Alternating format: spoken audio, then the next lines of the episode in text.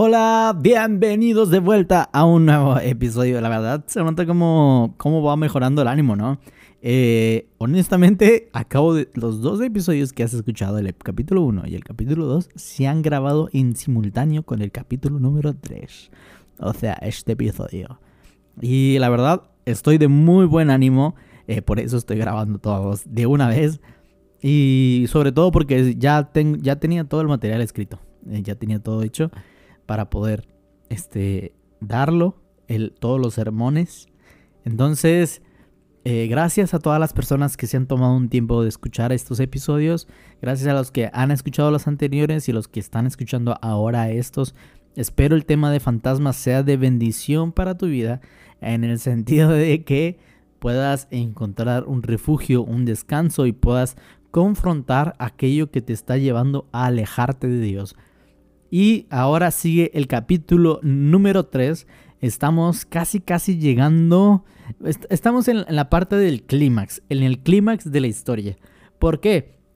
En el capítulo pasado hablamos acerca de Segunda de Samuel capítulo 11 y ahora vamos a hablar de Segunda de Samuel capítulo 12 y la verdad ya, ya había manifestaciones de los fantasmas como te había dicho se veía la manifestación del fantasma del temor en David y ahora vamos a ver los más fantasmas manifestándose ante David y la intervención poderosa de Dios. Así que vamos a comenzar. El capítulo inicia diciéndonos, mostrándonos a David y a Natán. Natán había sido enviado a amonestar a David. Y esto me emociona mucho, o como diría un buen español, a mí me mola mucho. ¿Por qué?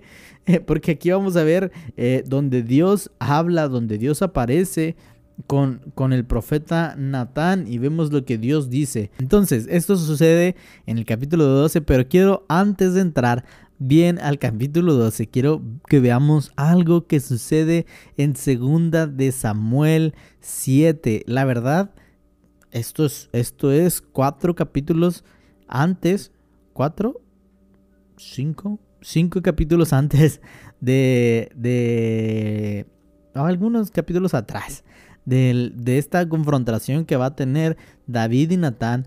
Y, esto es muy interesante porque es, la, es una de las veces donde, hablan, donde charlan juntos y es muy, muy interesante. Entonces vemos que ellos hablaron en 2 de Samuel 7, pero también hablaron después en 2 de Samuel 12.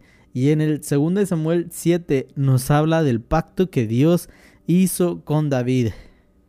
Cuando David le dice a Natán que desea construir un templo para Dios, eh, ya, que, ya que no encontraba él algún sentido. Él decía, ¿cómo yo voy a vivir en una casa? ¿Cómo yo voy a venir, vivir en un palacio mientras el arca del pacto, la presencia de Dios, estaba en una tienda?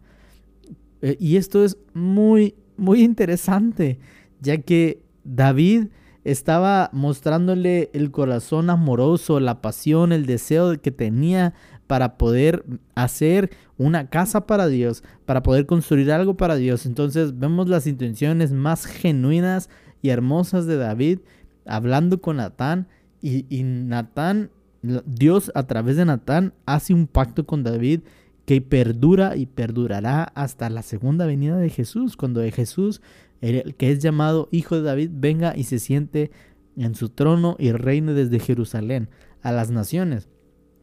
Pero, sin embargo, capítulos después, vemos, eh, vemos a David y a Natán teniendo una historia, y una plática, perdón. Y en esta plática les cuenta una, una, una parábola, una historia donde habla acerca de un hombre rico que quiso quedarse con la oveja de un hombre pobre para, para hacer entrar en razón a David. Y David, el rey, concluyó en un enojo contra aquel hombre que había hecho tal mal, tanto mal a, ese hombre pobre. Y la verdad esto es muy, muy interesante. Y quiero que lo leamos para que entendamos muchísimo mejor. Dice en el versículo 1, Jehová envió a Natán a David y viniendo a él, le dijo, había dos hombres en una ciudad, luego, luego, iba directa la flecha, había dos hombres en una ciudad, el uno era rico y el otro era pobre. El rico tenía numerosas ovejas y vacas, pero el pobre no tenía más que una sola corderita que le había comprado y criado y que había crecido con él y con sus hijos juntamente, comiendo de su bocado y bebiendo de su vaso y durmiendo en su seno y lo tenía como una hija. Quería mucho a ese corderito, ¿eh? Y vino uno del camino al hombre rico y éste no quiso tomar de sus ovejas y de sus vacas para guisar para él, ah, para el caminante que había venido al hombre rico, sino que tomó aquella oveja del hombre pobre y la preparó para aquel que había venido a él.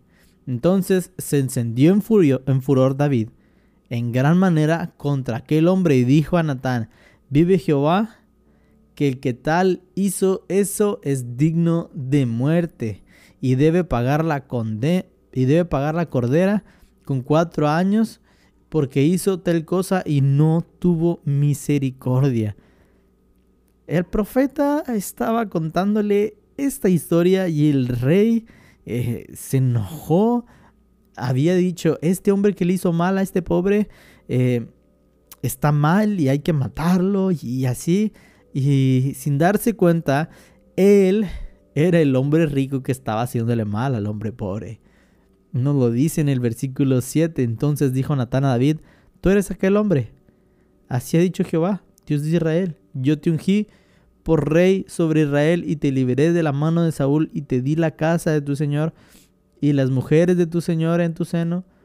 Además te di la casa de Israel y de Judá y si esto fuera poco, te habría añadido mucho más.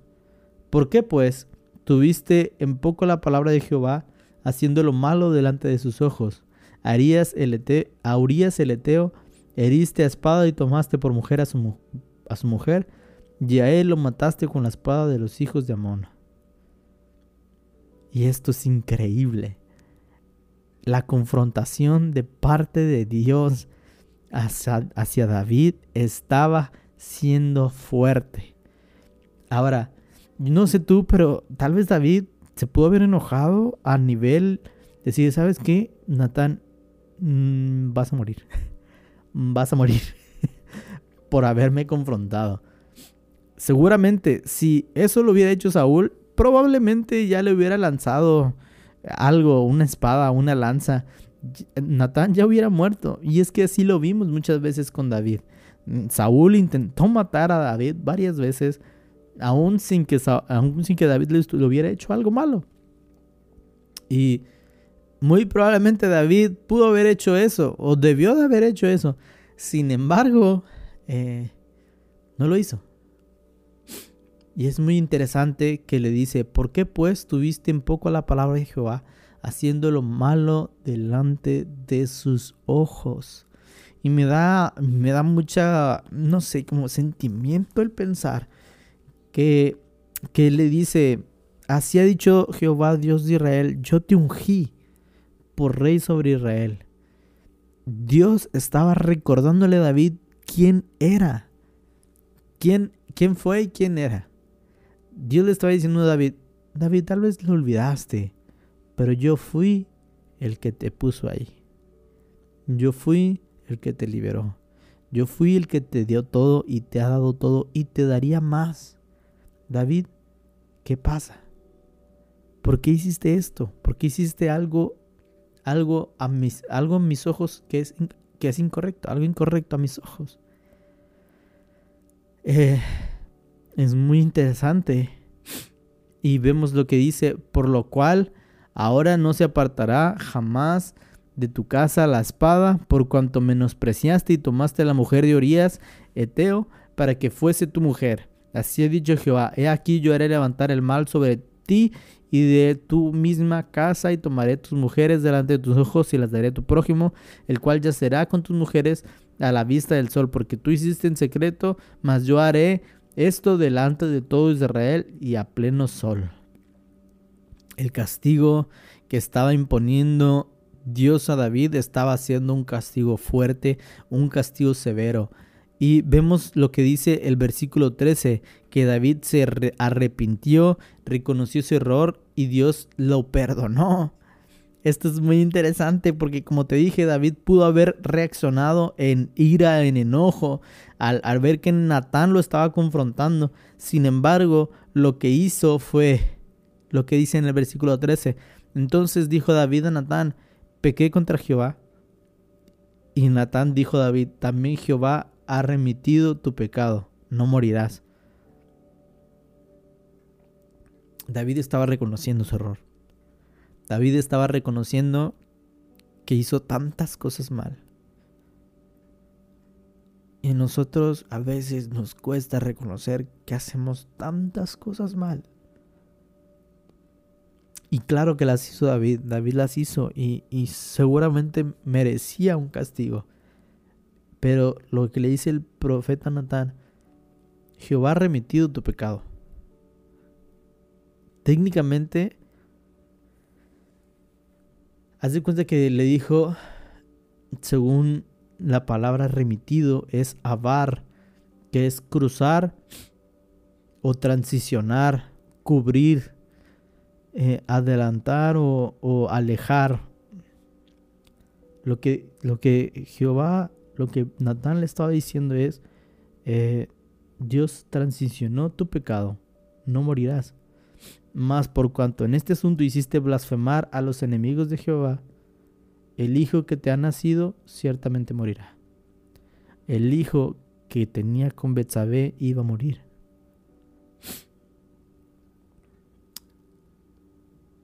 Y aquí el fantasma de David. Él se arrepintió de su pecado, pero habría una huella para él el error que había cometido iba a tener una huella que iba a marcar su corazón. El fantasma de la muerte de su hijo lo iba a perseguir lo iba a molestar hasta ver cómo David rogaba a Dios para que no matara a su hijo.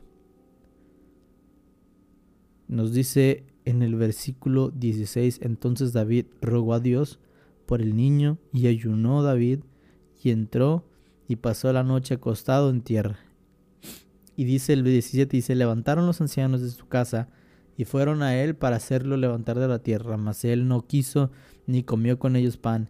Y el séptimo día murió el niño, y temían los siervos de David hacerle saber que el niño había muerto, diciendo entre sí, cuando el niño aún vivía, le hablábamos y no quería oír nuestra voz, cuánto más se afligirá si le decimos que el niño ha muerto.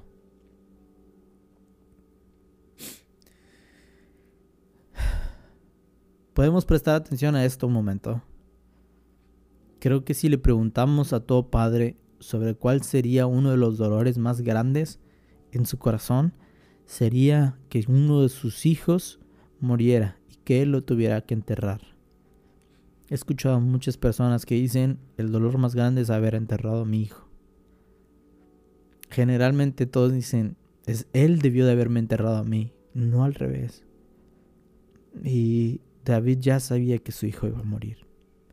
Qué dolor más fuerte es saber que tu hijo va a nacer, pero va a morir por tu culpa, por el pecado que cometiste. Eso seguramente le ha de haber partido el alma a David.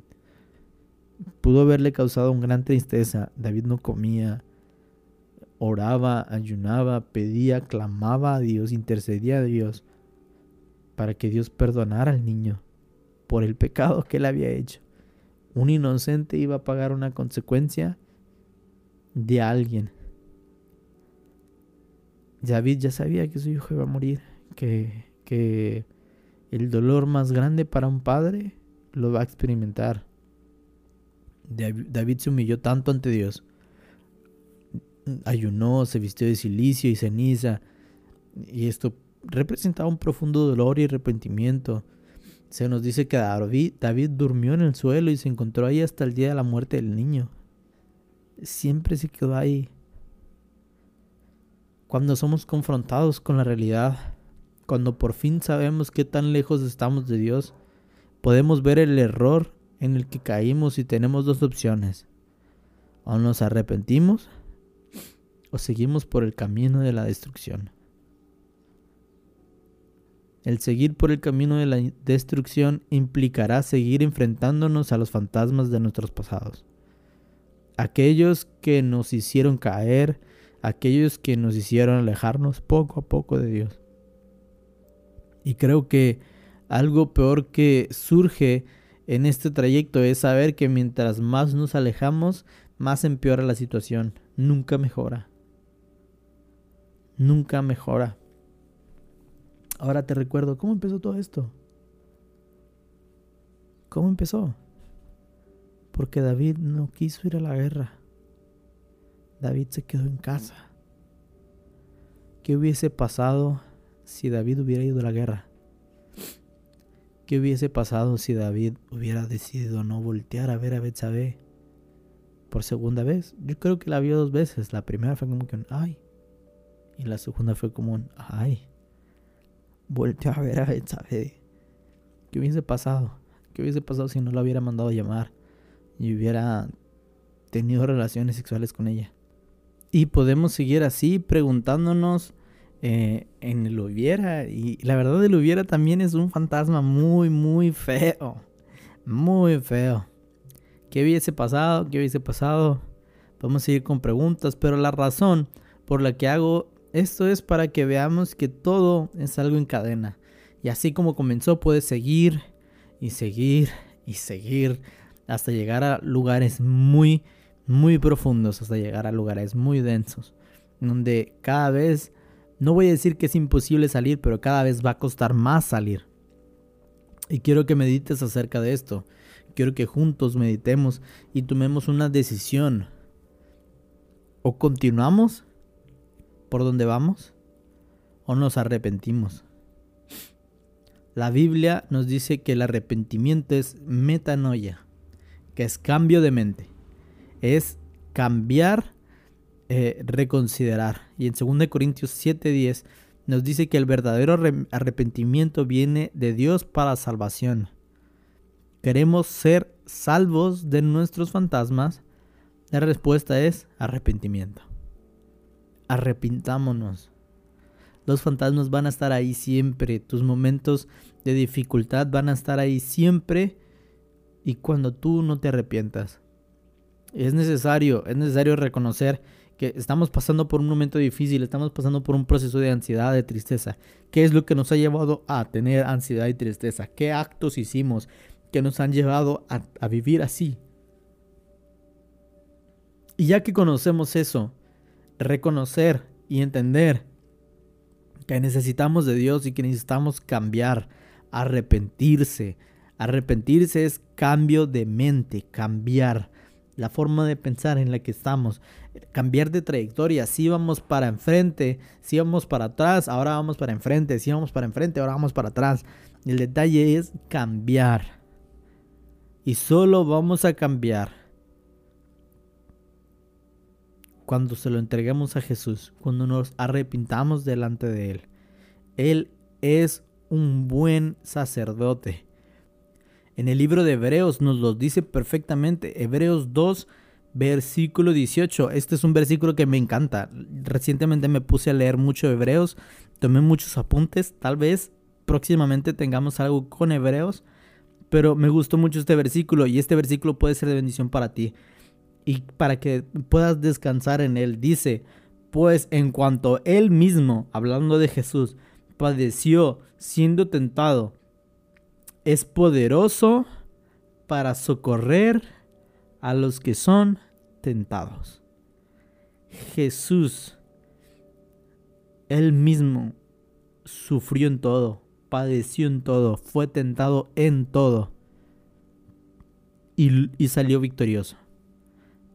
Y como salió victorioso, es poderoso para socorrer a aquellos que están siendo tentados, aquellos que están pasando por procesos difíciles, aquellos que están padeciendo, que están sufriendo. Él es poderoso para que nosotros encontramos en Él un lugar de descanso, un lugar de socorro, un lugar de auxilio, un lugar en donde podamos llegar a Él, sentirnos confiados y decir, Jesús, yo tomo de la salvación que tú me puedes dar. Yo me arrepiento, yo decido cambiar, yo decido ser una persona diferente.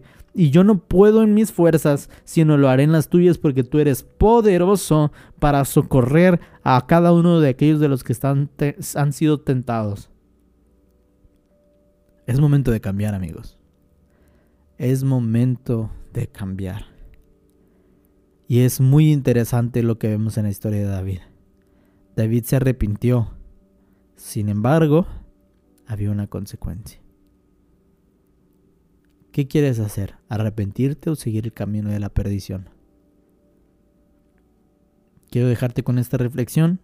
Queda un capítulo más y tal vez uno bonus, pero mientras estamos con esto. Y quiero que medites en tu corazón, que veas qué es lo que tienes que cambiar, qué es lo que tienes que renunciar para poder vivir una vida de arrepentimiento y que te acerque más a Cristo. Nos vemos amigos o nos escuchamos otra vez. Bendiciones hermanos. Dios les bendiga. Chao.